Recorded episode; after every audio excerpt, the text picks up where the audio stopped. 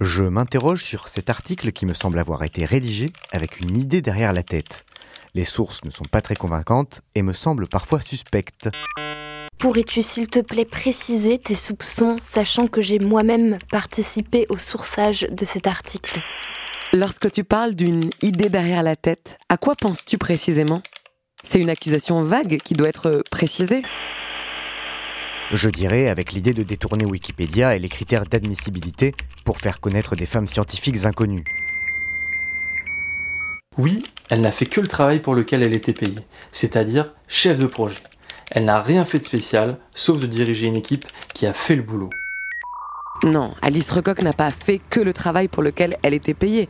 Elle a été mise au placard parce que ses idées étaient trop innovantes. Elle a dû se battre pour imposer son projet et en obtenir la responsabilité. D'ailleurs, en suivant votre raisonnement, il faudrait éliminer les notices Wikipédia de tous les écrivains qui n'ont fait que leur travail en écrivant des livres. Moi aussi, en faisant mousser 3 liens et demi, je rends admissible 95% des titulaires de n'importe quelle université de moyenne importance. Mais Wikipédia n'a pas vocation de sortir de l'ombre des femmes inconnues. On a l'impression que vous ne supportez pas qu'une femme ait dirigé un projet technique de pointe. Bonjour. Pour avoir connu Alice Recoq dans les années 1970, je peux témoigner qu'elle a été une pionnière de la construction d'ordinateurs et a dirigé l'un des rares projets européens ayant abouti à une vraie réussite technique et commerciale en informatique. Bonne journée. Alice Recoq mérite-t-elle, oui ou non, une notice Wikipédia? Sur l'encyclopédie libre et autogérée, en novembre 2015, certains semblent penser que non. Est-elle assez connue? Qu'a-t-elle donc inventé?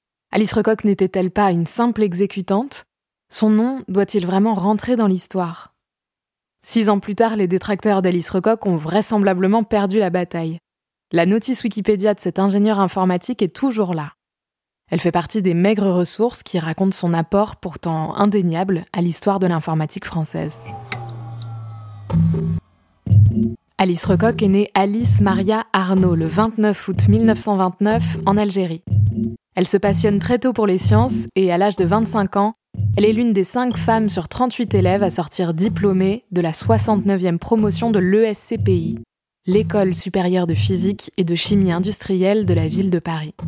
Quelques femmes les ont précédées au sein de l'établissement, notamment Marie Curie, qui a effectué ses recherches sur les radiations, récompensée d'un prix Nobel de physique en 1911. En 1954, Alice Recoq, fraîchement sortie d'école, intègre la SEA, la Société d'électronique et d'automatisme. C'est la toute première entreprise de l'Hexagone à produire des ordinateurs français. La jeune ingénieure participe à l'élaboration des calculatrices CAP 500 et CAP 1500. Petites machines, mais grandes avancées pour la France de l'époque, car elles sont les ancêtres de l'informatique personnelle. Il faut dire que dans les années 50, dans l'industrie informatique, l'accent n'est pas vraiment mis sur l'individu. Les ordinateurs sont avant tout perçus comme d'immenses machines à réaliser des calculs scientifiques parfois civile, mais surtout militaire. À contre-courant de cette idée, ce qui intéresse beaucoup Alice Recoq et toute une équipe de chercheurs de la SEA, c'est la création de machines plus compactes, plus accessibles, destinées à terme à un usage individuel. Ces idées ne reçoivent que peu d'adhésion, car personne ne se doute encore à quel point l'informatique personnelle finira par bouleverser le monde. Ce qui ne rend pas non plus service à Alice Recoq, c'est que dans les années 50, la France est loin d'être une pionnière de l'informatique. Par manque de moyens et de volonté politique, elle est devancée de loin par les innovations américaines.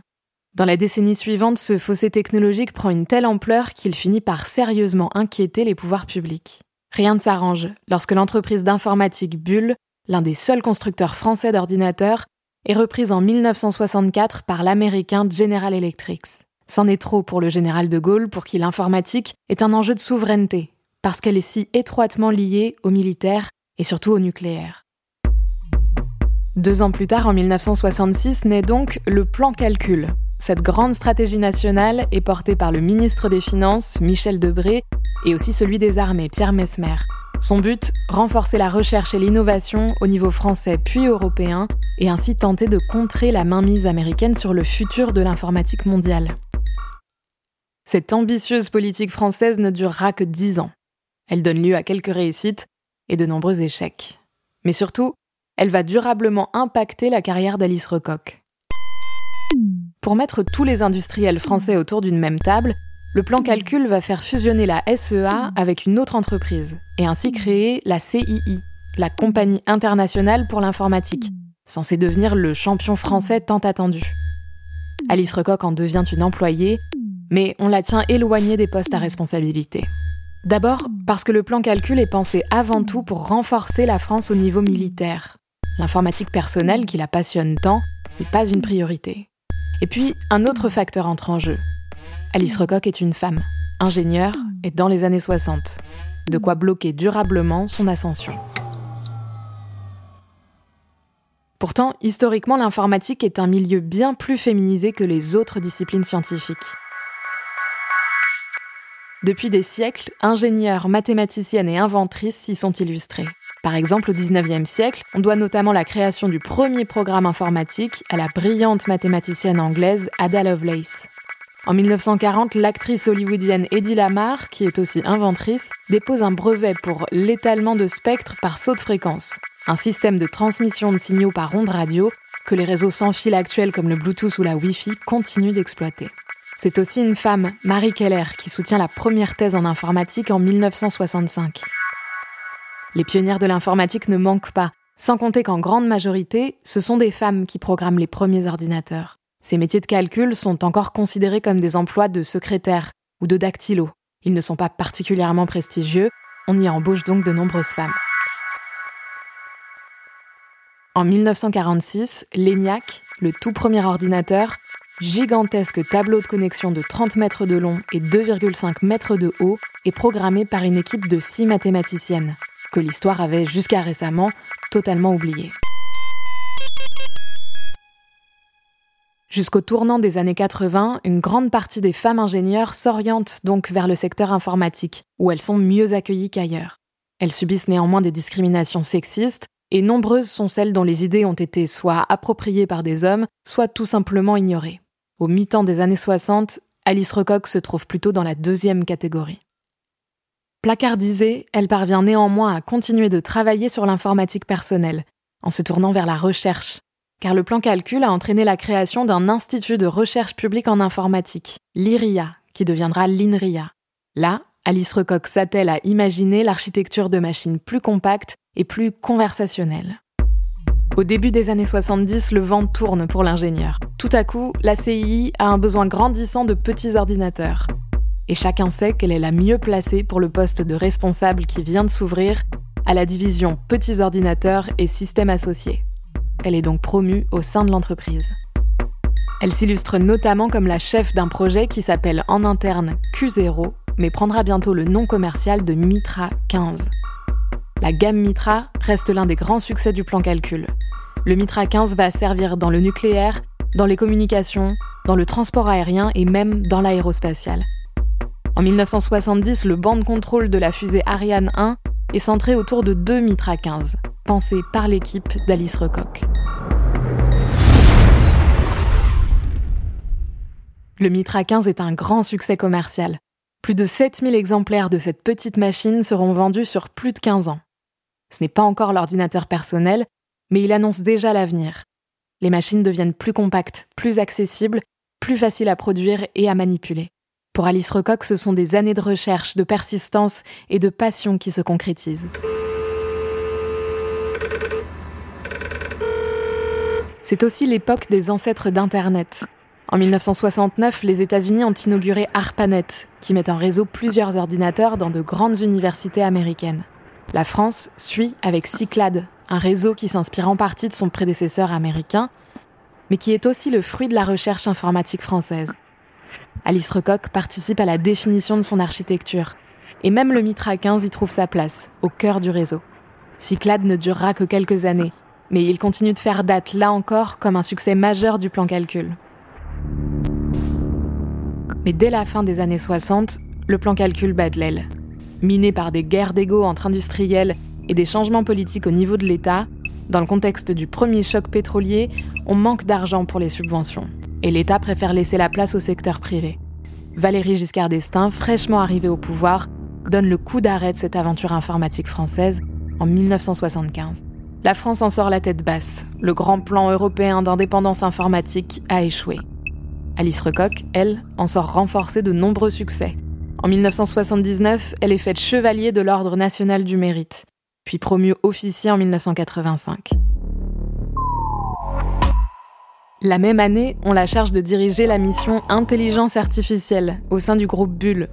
Au-delà de la simple programmation informatique, elle redéfinit la notion d'intelligence artificielle, et ce d'une manière résolument moderne. Il s'agit pour elle de l'ensemble des méthodes et des techniques qui visent à étudier le comportement de l'homme pour le comprendre et le reproduire. En collaboration avec l'INRIA, elle développe des langages de programmation et pose les bases d'un travail ambitieux sur ce qui lui semble être, à raison, l'avenir de l'informatique. Mais là encore, Alice Recoq est en avance sur son temps. Un manque d'intérêt et de financement abrège rapidement son travail. Les années 80 sont un tournant pour les femmes en informatique. Car selon les mots de l'informaticienne et chercheuse Isabelle Collet, à mesure que ce champ de connaissances prend de la valeur, il se masculinise. Dans les postes opérationnels où l'on recherchait auparavant des femmes, pour leur capacité à s'organiser, à taper à la machine et à la précision, on cherche désormais des hommes. La figure très masculine du geek commence à se dessiner. Le bon programmateur est un homme peu sociable, prêt à sacrifier sa vie personnelle au profit de son travail et idéalement issu d'un environnement militaire. Résultat, la part des femmes travaillant dans l'informatique en France passe de 34% en 1982 à seulement 20% en 2002. Les ingénieurs s'éloignent aussi de ces filières, à tel point que les écoles françaises et européennes s'inquiètent aujourd'hui d'une fracture genrée dans leurs cours. Alors qu'en 1983, la filière informatique comportait 20% de femmes ingénieurs, un record pour l'époque. Pourtant, Alice Recoq continue son chemin. Elle enseigne la structure des ordinateurs à l'ICEP et l'informatique à l'École centrale ou encore à l'Institut catholique de Paris. Là-bas, on se souvient d'elle comme d'une grande professeure, humaniste, modeste, très pédagogue, avec un don d'expliquer de façon lumineuse les arcanes de l'architecture informatique, selon les mots de l'historien de l'informatique Pierre Mounier-Kuhn. Les hommages de ce type s'accumulent en janvier 2021, lorsqu'on apprend le décès de l'ingénieur à l'âge de 91 ans. Intelligence artificielle, protection des données, surveillance et droits des internautes, éducation à l'informatique, Alice Recoq s'intéressait déjà il y a 50 ans à des problématiques qui sont aujourd'hui au cœur de nos préoccupations. En 1978, elle avait participé à la création de la CNIL, la Commission nationale de l'informatique et des libertés, garde-fou français, aujourd'hui très seul face au pouvoir écrasant des géants de la Silicon Valley. Dans une interview donnée au Figaro en 2018, elle se définissait comme un simple grain de sable dans la machine. Mais sa modestie ne doit pas empêcher de reconnaître l'impact de son travail et surtout de ce qu'il aurait pu être si on lui avait accordé plus de confiance et plus de moyens. Le parcours d'Alice Recoq dit toute l'importance de l'inclusivité et de la diversité dans un milieu scientifique qui façonne, aujourd'hui plus que jamais, le monde de demain.